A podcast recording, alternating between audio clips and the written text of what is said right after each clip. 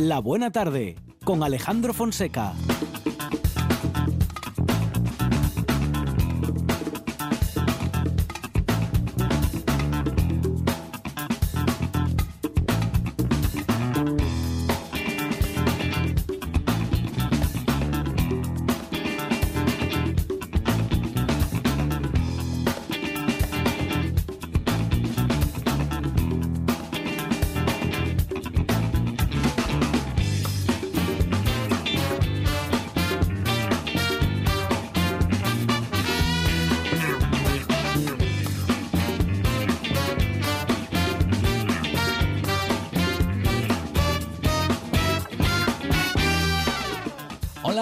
Buenas tardes, son las 4 y 10 minutos de la tarde y esta es la radio del Principado de Asturias. Dijo el escritor británico John Ruskin que yo creo que educar a un niño no es hacerle aprender algo que no sabía, es hacer de él alguien que no existía.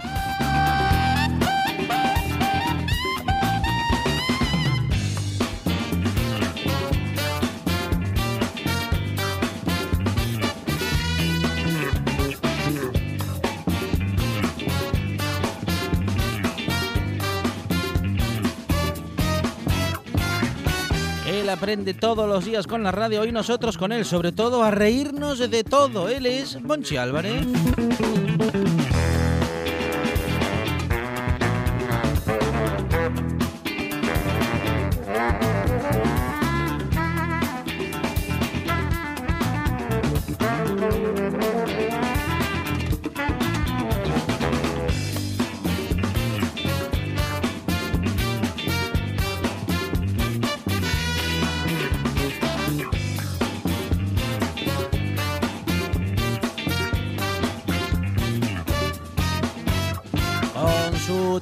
Nos acerca a muchas cosas que ni sabíamos que existían en la producción. Sandra González.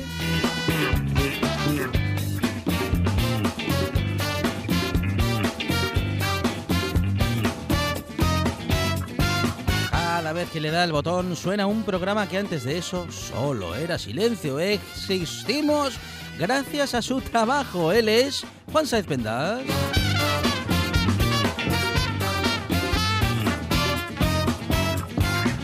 Esto es la buena tarde y hasta las 8 dice así.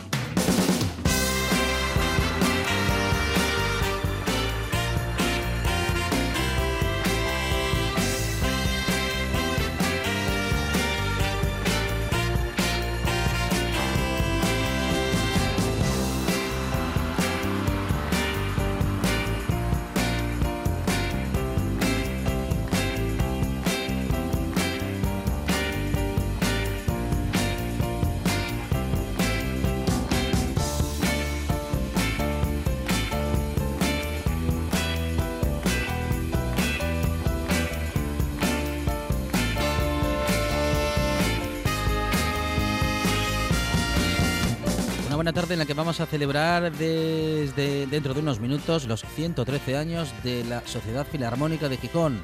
Estaremos con su presidente, Ramón García Abello.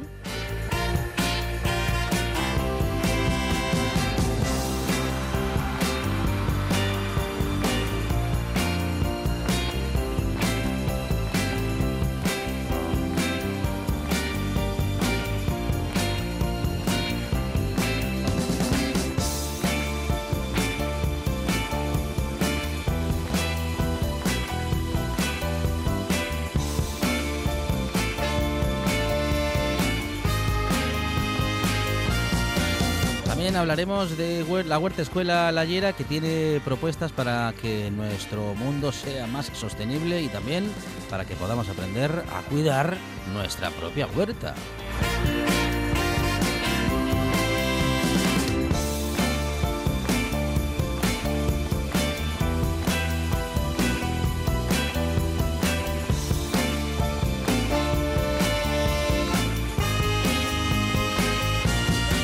Hablaremos de una iniciativa muy interesante del Ayuntamiento de Carreño. Lo haremos con su alcaldesa, Amelia Fernández. También tendremos a Adrián GB, que inaugura sección con nosotros y que nos hablará de Portugal, de nuestra historia común con España y también con Asturias. Tendremos a Alberto Peña hablándonos de mucha historia, sobre todo de historia de Asturias y también a Carlos María de Luis, que también se mete en la historia de Asturias, sobre todo observando el arte que tenemos en Asturias. Y hablaremos con Mario Bango desde Bruselas para el Mundo de la actualidad europea. Y tendremos también literatura y deportes con Rafa Testón y los deportes con el estilo de esta buena tarde que también tendrá minutos para comunicarse con la Fundación Juan Muñiz Pico y muchas cosas más, claro, porque cuatro horas de radio dan para mucho, para pasarlo bien y para escuchar buena música, para estar informado y para divertirse. Cuatro horas de radio que hasta las ocho no paran. Me gusta la buena tarde.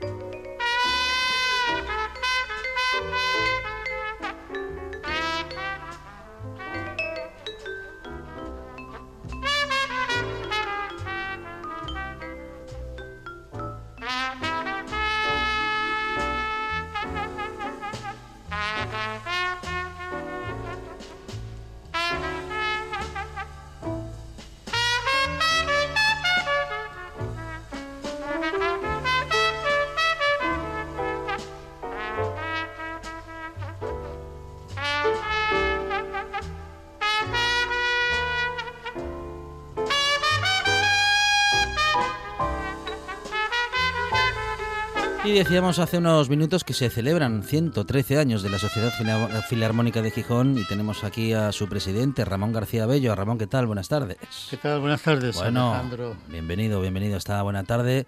113 años de historia, algo que se dice pronto pero, eh, en fin, es que hemos visto mm, tantas y tantas cosas ¿no? en nuestro país, en Asturias, en esos 113 años. Oye, y además de historia ininterrumpida. Ahí está. Quiero decir que eso es más mérito. Claro, porque... Es más mérito. Incluso en la Guerra Civil, bueno, fue un mm, año, mm. en el 36, pero inmediatamente... Porque cayó una bomba en el Teatro Jovellanos, vamos, en el Teatro de Indurra, que era donde... Y eso fue el único año que en el 36 hubo conciertos y en el 37 al final ya hubo conciertos, no en el mismo sitio. O sea, 113 años de historia ininterrumpida en Gijón que se dice pronto, digo, porque justamente, y, es a eso a lo que iba con aquello de los 113 años y todas las, eh, las cosas que hemos visto en esos, en esos años, ¿no? Eh, diferentes órdenes políticos y también diferentes conflictos. Sí, eh, la sociedad filarmónica es una sociedad melómana, por así decirlo. No es una sociedad que tenga sensibilidades políticas eh, como sociedad. Después cada uno, por supuesto, pues es muy eh, libre de, de, pensar como quiera y de hacer lo que quiera. Lo que pasa es que siendo una sociedad eh, musical, que duda cabe que tiene en su larguísima historia tiene una etapa muy muy buena que coincide precisamente hacia los años 20 con la primera república con la segunda república hasta el 36 tiene una historia una etapa pues bueno pues un poco de eh, cuando era la única sociedad eh, de casi se puede decir de sobrevivir. Y ahora tiene una etapa, bueno, que nosotros seguimos con un legado de ayer, pero bueno, queremos, eh, sobre todo, pues queremos dar a Gijón algo que, si no fuese por la sociedad filarmónica, probablemente no existiría, que es la música de cámara. La música de cámara probablemente la ópera o música de grandes divos o grandes intérpretes, eso siempre habría gente. Pero los grupos de cámara es una música minoritaria. Yo, bueno, como Juan Ramón digo, para la inmensa, para la, inmensa minoría. Y entonces eso es una de las facetas musicales de la sociedad filarmónica. Y hay otra faceta también muy importante que es y eso pues lo veremos más adelante en esta conversación, que es la, lo que puede ser el cariño por la música española, tanto por los compositores como por los intérpretes y dentro de la música española, pues por los músicos también pues asturianos. En ese sentido nosotros queremos apoyar y eso bueno no queremos sino que se lo se lleva haciendo desde hace 113 años mm. apoyar la música la música culta la música clásica española en los compositores en los intérpretes en los intérpretes. Porque tenemos muchos y muy buenos en Asturias y, en eso queréis seguir trabajando, claro. No, no, no, no es que no es que queramos seguir trabajando, es que eso es como se puede decir uno de los puntos nuestros claves. Nosotros, hombre, eh, nosotros tenemos eh, dentro de lo que puede ser la organización musical de la Sociedad Filarmónica hay una serie de aspectos. El primero pues es la música de cámara. El segundo es, bueno, son aspectos además que se pueden, el primero puede ser al segundo, el segundo es la música de solista, guitarra, diez, eh, piano, la música vocal, pero no como la música operística, sino la música relacionada con eh, la canción. Y el cuarto, que es el más importante, es este que estamos hablando de la música, de la música española, tanto en los intérpretes como en los compositores. Es que es curiosísimo que en España eh, Granados, que fue a aceptar, mm. se programa poquísimo. Manuel de Falla, mm. Albeniz, o sea que en Francia es casi como si fuese un ídolo, que es un músico conocido. Pues en, las temporadas de conciertos no es frecuente que se vea ese nombre, y no digamos ya pues de, artistas, de, de intérpretes.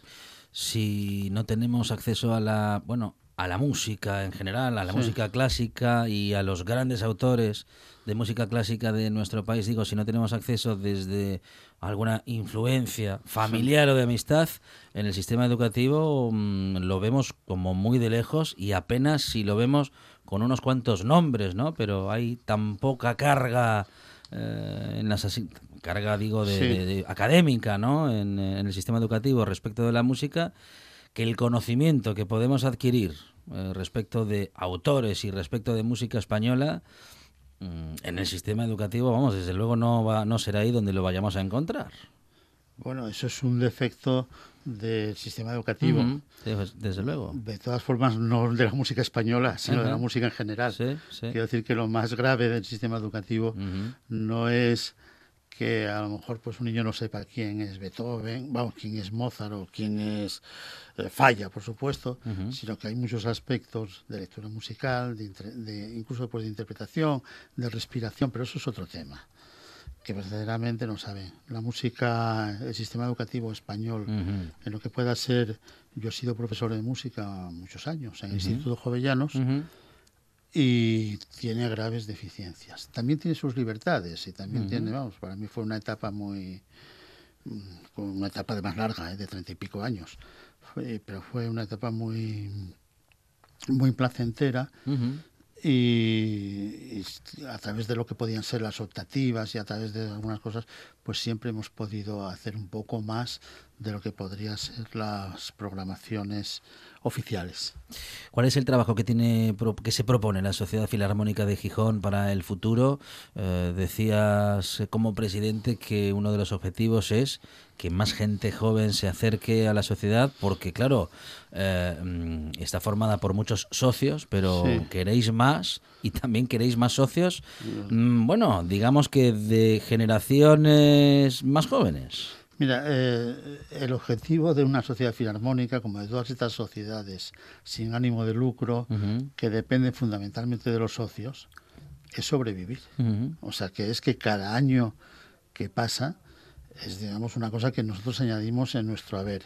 Nosotros lo que hemos hecho en los tres años que hemos estado aquí, ha habido una renovación grande de los socios pero los porque había unos, socios muy antiguos muy leales, muy fieles, pero por unas cuestiones naturales, o sea, era una sociedad muy envejecida. En este sentido, nosotros hemos conseguido, no voy a decir rejuvenecerlo, pero sí hemos conseguido que el 30 o el 40% casi en los últimos años de la, lo que podría ser los socios de la Filarmónica se hayan renovado, que sean socios nuevos.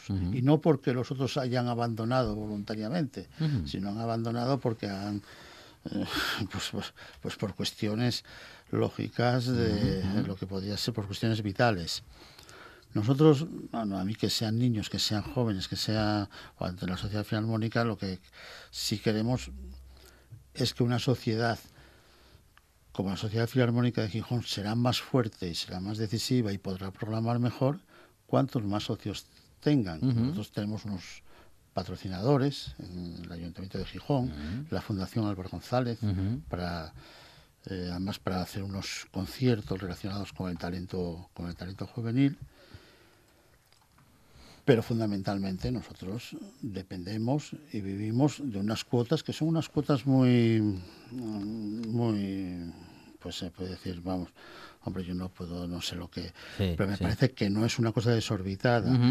La cuota de adulto, que son 160 euros anuales, la cuota juvenil, menores de 21 años, son 30 euros, y hay una cuota de promoción entre 21 y 29, 40 euros, con lo que tienen acceso a todos los conciertos de la temporada, que en este año son 15, más los conciertos de la temporada de la Filarmónica de Oviedo y de Avilés. Bueno, bueno. O sea que, bueno, quiero decir que no es que sea cuesta un poco, pero no es que sea una... No es un dispendio, mm, bueno, digamos que son, en el caso de los adultos, a menos de 9 euros o 9 euros. Si van a y se van a Avilés, pues les sale por, concierto, ¿no? Por 7 euros. Teniendo en cuenta que efectivamente cuando asistimos a ver una orquesta de cámara, por ejemplo, en fin, nos encontramos con músicos que han tenido que especializarse durante 8, 9, 10 años en el estudio, en ese estudio, bueno, eh, o, eh, bueno, o más, ¿no? Es que, por ejemplo, y, además es un trabajo que nunca cesa.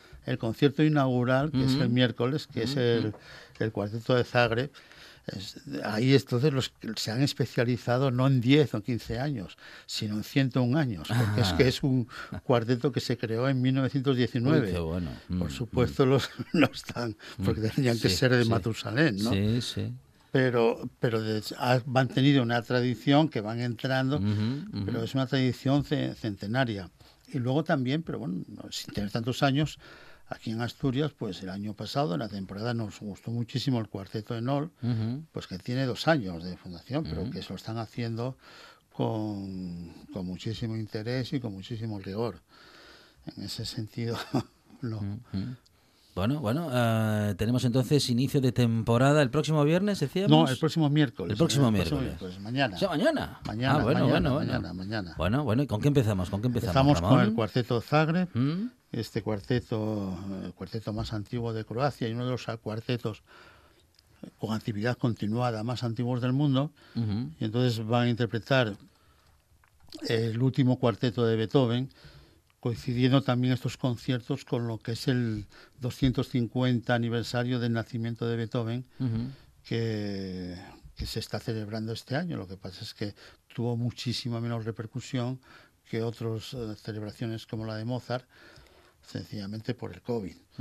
Entonces em, empezamos con esta obra, con una con Beethoven y después un cuarteto de Tchaikovsky.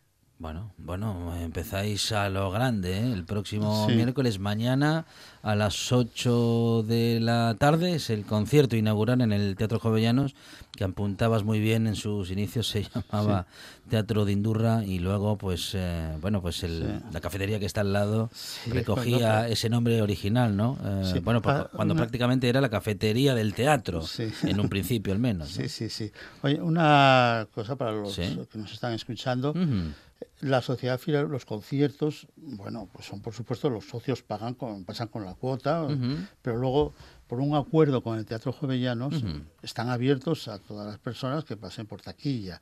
Quiero decir que no hace falta ser socio si dentro de una programación, bueno, pues alguien que está de viaje o que le interesa, o que le interesan dos conciertos o que quiere probar, pues entonces va, pasa por taquilla, eso ya es por, por, el acuerdo que nosotros hicimos con el Jovellanos. Entonces quiero decir que todos los conciertos de la Filarmónica son, son abiertos. Muy bien.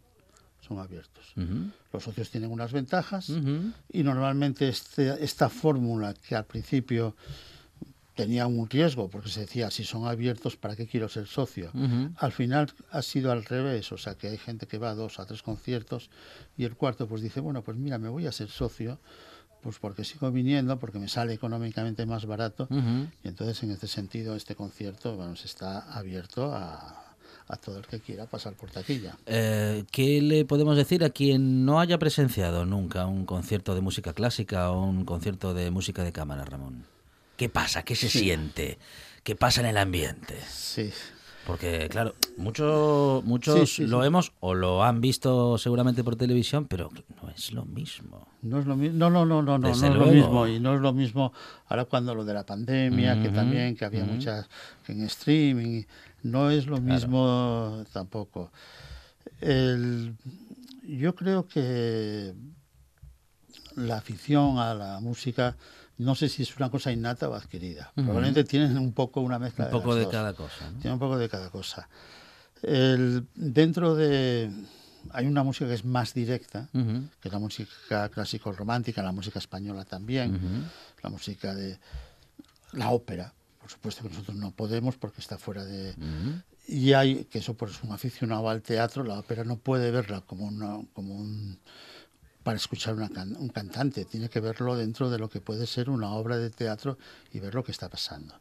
Bien, pues yo creo que en la música, y fíjate que, fíjate que yo ejerzo la crítica musical, pero no puedes ir a un concierto diciendo, bueno, a ver qué pasa con el violín, si desafina, o a ver qué pasa en un concierto del 10, si el cantante. No, no, hay que dejarse un poco llevar. Esto tiene todo un orden, tiene una organización entonces es como si se viese una película, lo que pasa es que es una película que tiene unos componentes mucho más abstractos.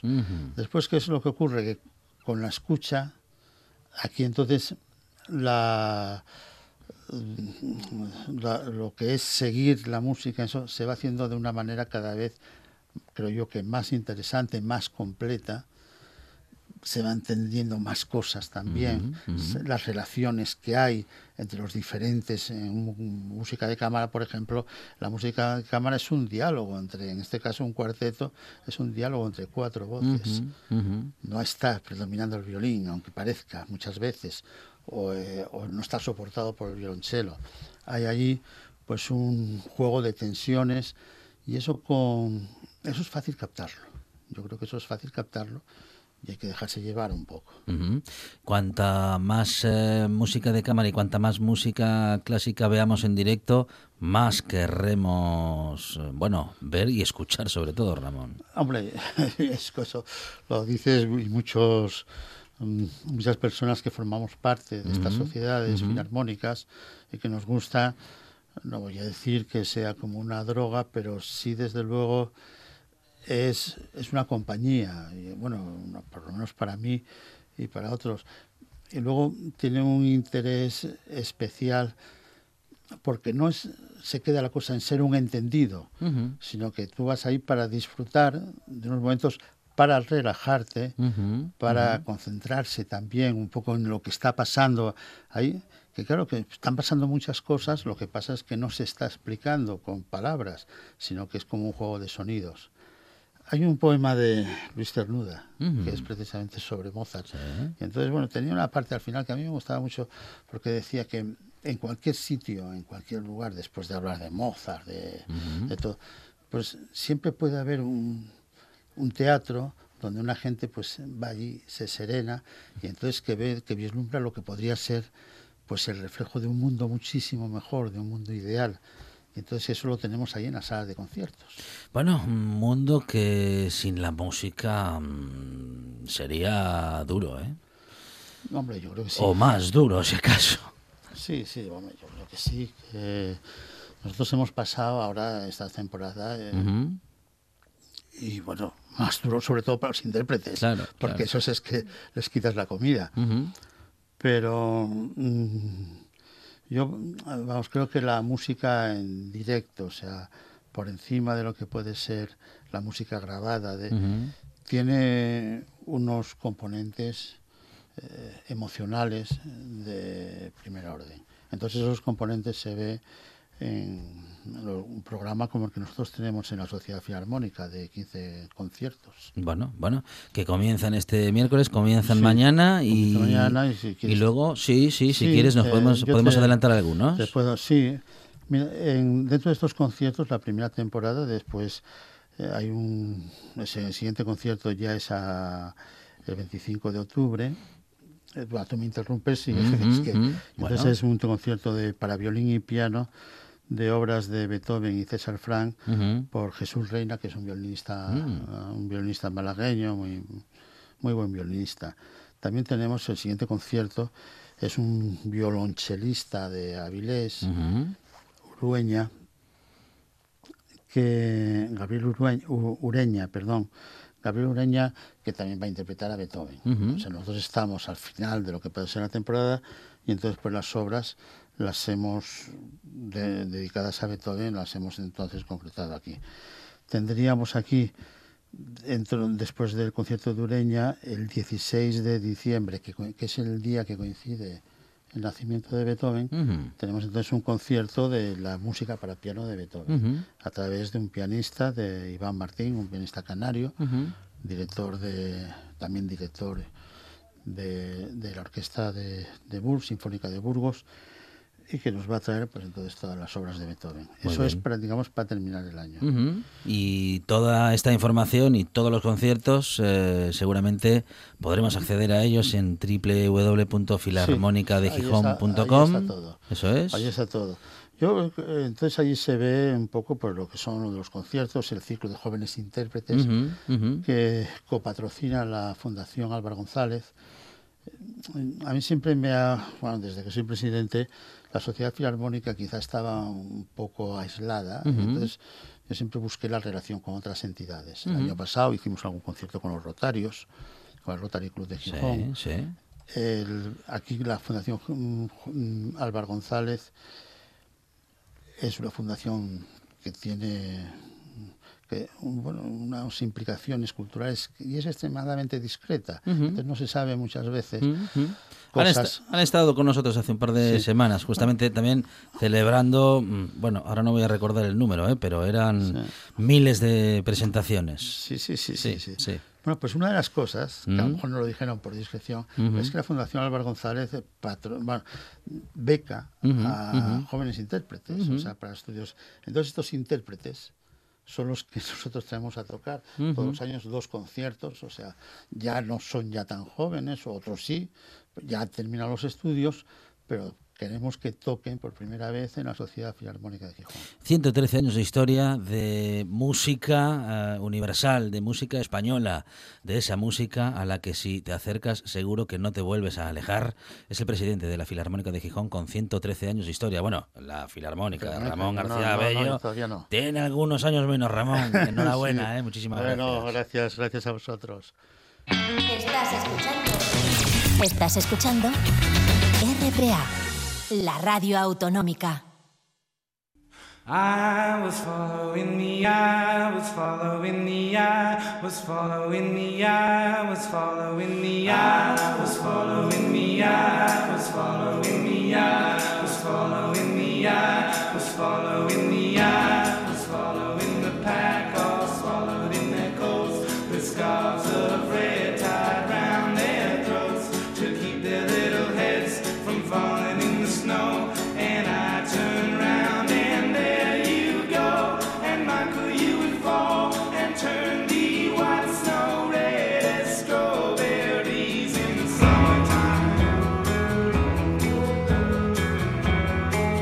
Borrego, ¿qué tal? Buenas tardes. Hola, buenas tardes. Pilar, muy bien. Pilar es una de las responsables de Huerta Escuela La Yera, que está justamente en la finca La Yera sin número, en el puente de Arcu, en Llaviana. Bueno, Pilar, eh, enseñando con la naturaleza y también, bueno, a cuidarla, a que vamos a trabajar a su favor y también hacer que ella lo haga a nuestro favor también. Así es. Huerta Escuela Layera en La Viana es una empresa familiar que, como decimos, sigue trabajando para el presente y el futuro del planeta. Eh, Pilar, ¿cuántos años trabajando con eh, Huerta Escuela Layera? Pues bueno, con el proyecto llevamos ya muchísimo, porque empezamos en el 2006. Lo que pasa que, bueno, abrimos las puertas en, en el 2015. Ujú, Así bueno. que, bueno, nacimos eso, nacimos con la idea de crear un espacio educativo eh, donde se faciliten pues experiencias cercanas al entorno rural y natural. Bueno, bueno. Eh, ¿Y cómo está funcionando esa iniciativa, Pilar? ¿Cuántos, en fin, seguro que, no sé si tenéis el número, pero seguro que muchos niños y muchas escuelas han podido pasar por vuestras instalaciones y haber, ya unas cuantas. claro, y haber aprendido, bueno, pues cosas que si no se acerca uno a una huerta eh, o a una, bueno, pues a una ganadería, en fin, al contacto con la naturaleza, son imposibles de aprender o de ver de cerca. Así es. Bueno, y no solo peques, porque también, bueno, aquí vienen también grupos de adultos. En realidad es un espacio abierto donde cualquier tipo de colectivo puede venir a pues aprender y a disfrutar, claro, como no. Claro, claro. Bueno, por ejemplo, a, a tener nuestro propio jardín de aromáticas, Pilar. Así es, tenemos un curso próximamente, la próxima semana, el domingo día 18, y en este caso es de jardines aromáticos. Así es. Bueno, y también, eh, bueno, iniciativas, como decíamos, para coles. Eh, en este momento, ese tipo de actividades están eh, suspendidas, Pilar. Sí, en este momento, bueno, pues por el momento que nos toca vivir, en las actividades para cole sí que estamos trabajando en algún cole con huertos escolares dentro de lo que son las instalaciones del propio centro, pero aquí, pues, bueno, estamos pasando alguna dificultad. Bueno, bueno. ¿Alguna Bueno, como el resto de Claro, colectivos. Sí, que- sí, sí. Bueno, claro, alguna dificultad porque ha disminuido mucho la actividad y una, seguramente que una de las eh, de los reclamos eh, más interesantes para vosotras eran los coles. Claro, claro, claro. Sí, porque bueno, en cuanto a lo que eran excursiones de final de curso, o ahora que vienen los amagüestos, en fin, eh, ahora los centros, pues la mayor parte de ellos no, no van a ir ni, va- ni van a hacer salida fuera de lo que es el propio centro, por todo lo que estamos viviendo. Pero Claro, bueno, claro. a ver, Bueno. retomaremos. Sí, bueno, mientras tanto, Pilar, eh, vosotras en contacto con la naturaleza tenéis menos problemas, ¿no? Con, eh, bueno, pues con tener que guardar la distancia, Pilar, eh, porque allí, bueno, cerquita, cerquita, cerquita, habrá mucha gente, pero no tanto como para que sea algo peligroso. Claro, y aquí, por ejemplo, en los talleres que organizamos ahora, pues mm, lo hacemos en exterior. El máximo de personas participantes lo ponemos en 10, con lo cual hay distancia más que de sobra, estamos en el exterior y, y, y las actividades que se hacen fuera pues se presta a ello. Con lo cual, aunque se siguen manteniendo las normas de seguridad en cuanto a distancia, mascarilla, bueno, y todo esto que nos viene dado, pero pero sí que bueno es mucho más fácil y, y, y, bueno estamos mejor digamos de alguna manera en espacios exteriores que no en, en espacios interiores ¿Qué tenéis, Pilar? ¿Qué, qué, qué animales tenéis? ¿Cómo es vuestra huerta? ¿Cómo es esa escuela layera? Pues verás nosotros aquí en realidad mm, mm, como te decía nacimos con esa idea de crear un espacio educativo no solo para peques sino también para mayores porque la idea principal era también recuperar y o mantener los saberes y la cultura rural que nos había sido transmitida de generación en generación. Y que como desde hace ya un tiempo que empezamos un camino bueno de distanciamiento de lo que son los conocimientos y los valores tradicionales pues mm, nosotros queríamos apostar por este tipo de proyectos.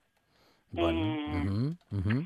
Claro, mm, en este tipo de, de talleres, sobre todo en este del domingo, el de plantas aromáticas, pues va a ir principalmente destinado a pues a conocer lo que son las plantas, eh, saber identificar y reconocerlas, que para qué las podemos usar y cuáles son sus propiedades, Qué necesidades son las que tienen en su cultivo, porque muchas veces, pues bueno, nos falta saber ese, ese, ese tipo de conocimiento, con qué otras plantas las podemos asociar o combinar y cómo las reproducimos, que estamos ahora en un buen momento para reproducirlas por esquejes. Bueno, pues una serie de cosas que luego nos van a permitir pues disfrutar. Si no la queremos utilizar porque queramos utilizarlas en la cocina o para productos cosméticos o como medicina para nosotros mismos, pues por el solo placer pues de disfrutar de lo que son los olores, los colores y de la presencia de lo que son las plantas, lo que nos aportan. Bueno, muy interesante, Pilar. Eh, este curso, eh, ¿cuándo empieza y cómo podemos hacer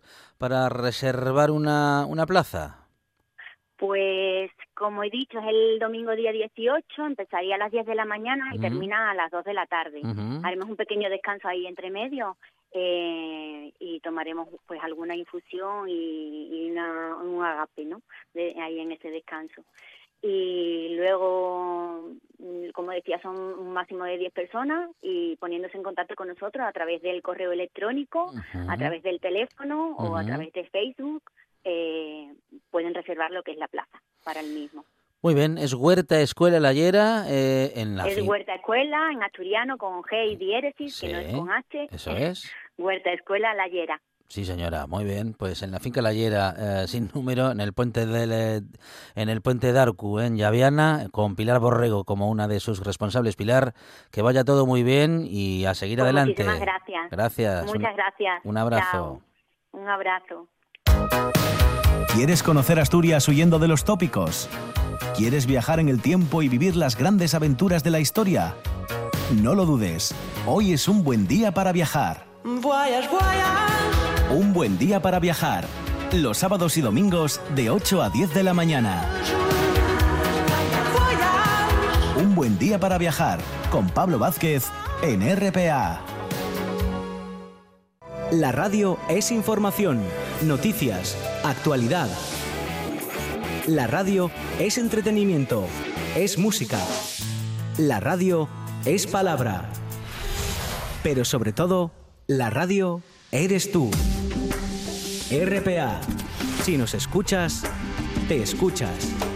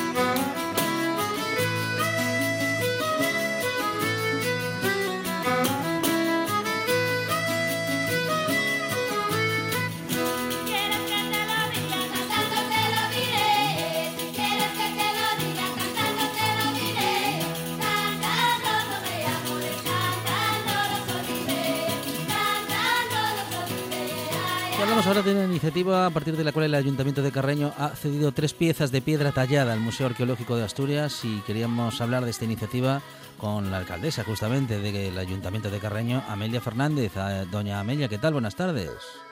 Hola, muy buenas tardes. Bueno, alcaldesa, ah, ¿de, de qué estamos hablando? ¿Qué historia tienen estas piezas? Y sobre todo, bueno, ¿qué importancia arqueológica? Bueno, la importancia arqueológica, yo creo que ahí pues el museo tendrá que eh, posicionarse, lo que sí nosotros Mm. tenemos que agradecer la, la generosidad de, de una persona pues que haciendo un paseo por nuestro municipio, en este caso por la zona de Entrellusa, de, de Perlora, pues identifica unas piezas, que en este caso es pues un vecino de Oviedo, Armando Alonso Mejido, y él, bueno, pues nos pone en conocimiento pues que encontró un bifaz, un pico triedro y luego pues otra pieza que encontró en la playa de Huelgues. Entonces, en realidad, el, el ayuntamiento lo que hace es, una vez que un vecino nos pone en conocimiento la existencia de ese hallazgo, pues contactamos, como no podía ser de otra manera, con la consejería, con el Museo Arqueológico, y eh, la primera visita a la zona pues la hicimos de la mano de Ángel Villa y del profesor Miguel Ángel de Blas. Como eh, ya conocerán, pues Miguel Ángel de Blas es una persona que ha estado muy relacionada con Carreño porque de hecho fue quien lideró la dirección de las excavaciones en la zona de la necrópolis tumular del Monte Areo y bueno, pues por ese conocimiento que nosotros teníamos con, hacia el profesor Miguel Ángel, pues se acercó hasta Carreño para ver las piezas. Y lo que nosotros, pues a partir de ahí se hizo, pues fue aportar las fichas identificativas de esas piezas, comunicar ese ese hallazgo, darlo de alta en el inventario municipal y ya pues el Museo Arqueológico de Asturias vino a recogerlas y se las entregamos.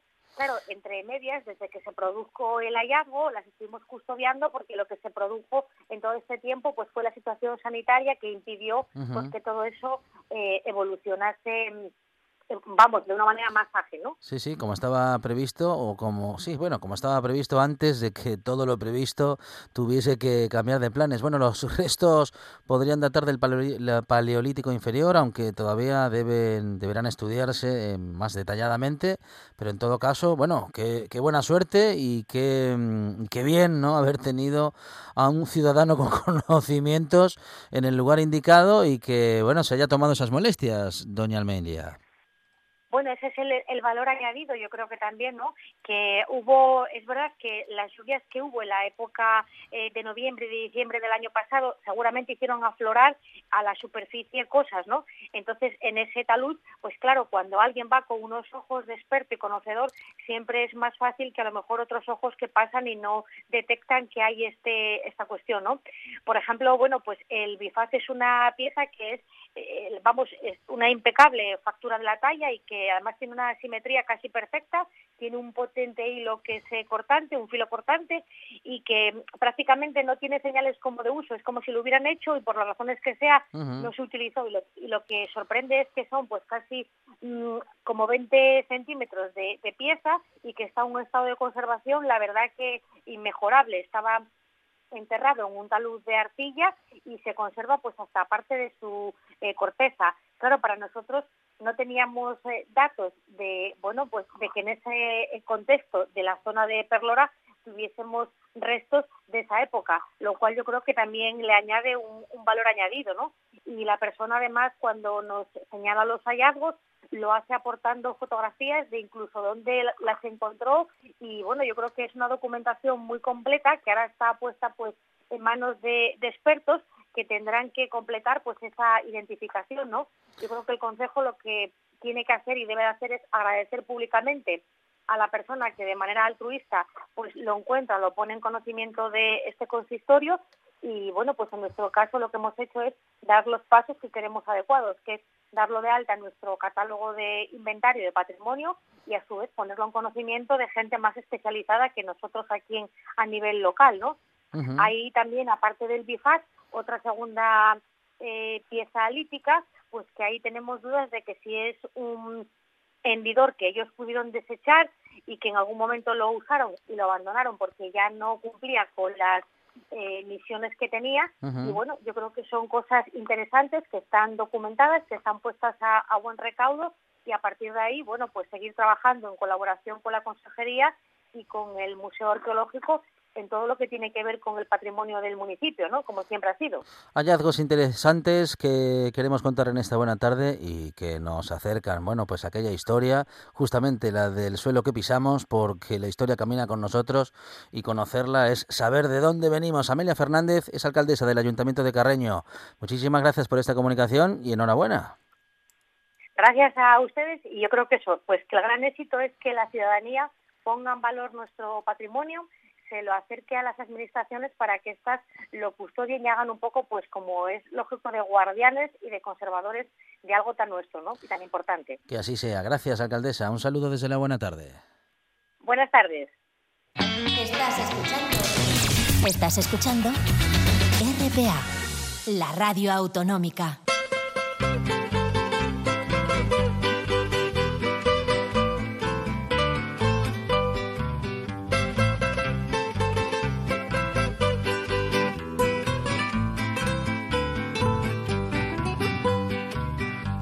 Noticia más grande del siglo se escribió en primera plana. Periodistas de todos los pueblos la escribieron gimiendo en sus almas. Y es que habían desaparecido. Esas gentes que a Dios alababa. Últimas noticias adelantadas por Monchi Álvarez, que por cierto eh, hace su aparición en la Buena Tarde hoy. Monchi Álvarez, buenas tardes. Ah, Aquí buenas, estoy. no, buah, buah. Buah, buah. Buenas. País Astur, universo, mundo, aquí estoy en carne mortal. Atención, Asturias. Atención, Esto le va a interesar muchísimo al país Astur. no me digas. Parlamentario A- a to- paraguayo. A todo. A ver, Eh, promete, ¿a que sí? Sí. Parlamentario paraguayo sí. aparece desnudo en sesión virtual. Ajá, ah, mire. Oye, no ah, que claro, está eh. en casa Sí. y dice, bueno, pues ya que estoy en casa, con, Roberto, con comodidad. Roberto González de la gobernante Asociación Nacional Republicana Partido Colorado. Pero qué Todo largo eso, es madre el- mía, pero cuando hacen, cuando hacen campaña, Pero en- qué entra en la, en la papeleta el nombre. El parlamentario eh, mm, apareció desnudo Ajá, porque decía que creía que tenía la cámara apagada sí. y la sesión no le interesaba demasiado, pero la tenía, la tenía encendida. Y comentó, se me derramó el tereré. El tereré, ah, mire. Entonces, ah. Estaba allí con la toalla Sí. y ocupado en sus asuntos. Eh, sí, que el, el tereré viene siendo, oh, bueno, bueno, un mate, que tampoco sabemos mucho lo que es un mate, Mate. pero bueno, es una infusión que, que se utiliza mucho en aquellos en, en sitios. Paraguay se... Pero en este caso es con mucho. leche. Con en lugar de agua caliente, se le pone leche caliente. Leche caliente y las hierbas del mate. Sí, eso Qué, es. qué mezcla. Riquísimo. Oh. Pero es que no es la primera vez que, que pasa esto. ¿Usted Ajá. se acuerda eh, que ya pasó en Cantabria Ajá. y pasó en Salta, en sí. Argentina? Pero también estaban tomando tereré, ¿no? Eh, no, Sí.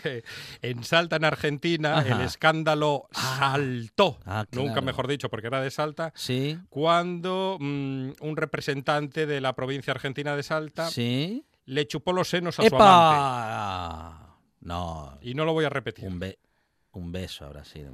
No, No, estaría... eh, pero luego se disculpó. se puso cariñoso. Disculpándose no pasa O nada. sea, se pusieron cariñosos. eh, hace lo que lo ¿Qué? que dice el, el árbitro en el partido del Real Madrid. Siga, siga. Siga, siga. Está trayendo de cabeza esto a mucha gente. Y hay ¿eh? otro, otro caso, el jefe del consejo de la aldea de Fátima II en Cavite, en Filipinas, un saludo, Sí, mm, hizo el amor con Vaya. su novia, también sí, delante pero, de las pero eso es noticia. Ah, delante de las Sí, sí, cámaras. en, en una- También en plena... en- sí, en pleno consejo. Madre mía. Bueno, pues en pleno nada. consejo de la aldea. Atención, hay que hacer dos cosas, apagar la cámara y sobre todo saber cómo hacerlo. La aldea del arte. No digo lo de apagar la cámara.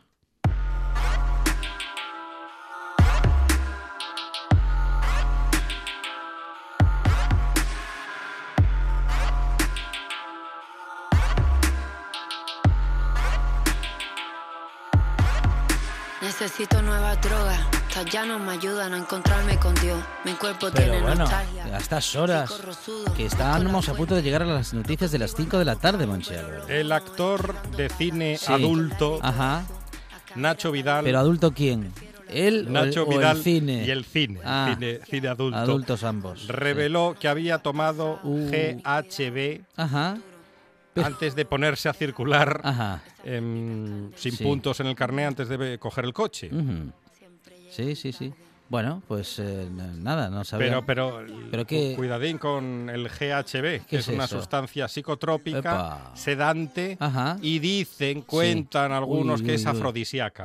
Ajá. Y pero Nacho Vidal Pero Nacho Vidal dice quiere, que, ma- quiere más. que él estaba al volante, Ajá. que cogió el coche, que estaba que se le caían los párpados Sí, del sueño claro. y que de repente notó algo que se le ponía grandecito ahí abajo, pero que mm, él no tiene la culpa. Claro. Porque no. le echaron droga en el colacao. colacao, claro. Me echaron droga en el colacao.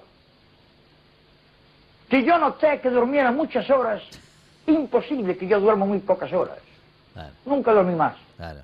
Sí, José Tojeiro que, que habla, habla Nacho Vidal igual que Igualito, José ¿eh? Tojeiro. Qué cosa. Es es que muy Nacho parecido. Vidal cuenta... Se repite la historia, Monchi Se repite la historia. Siempre se repite la historia, como la morcilla. Claro, qué cosas, ¿eh? Bueno, bueno, pues nada. Que cuenta este Sí, hombre sí. que fue a una fiesta privada Ajá. y le echaron droga en, en su o bebida. sea que Nacho Vidal. Nacho Vidal iba conduciendo sin manos, vamos. Sin manos. Sí. Sí. Lo próximo de Nacho Vidal, ¿qué, qué será? Ya nos lo adelantó ayer ¿Sí? mm, Gombau, ¿se acuerda? nuevo escándalo, seguramente. Que estaba en tráfico de sapos últimamente. Ah, mire, no sabía que mm, Gombau estaba tan al tanto de Está las últimas de- noticias De, de las últimas la noticias vida y de las últimas drogas. de Nacho Vidal.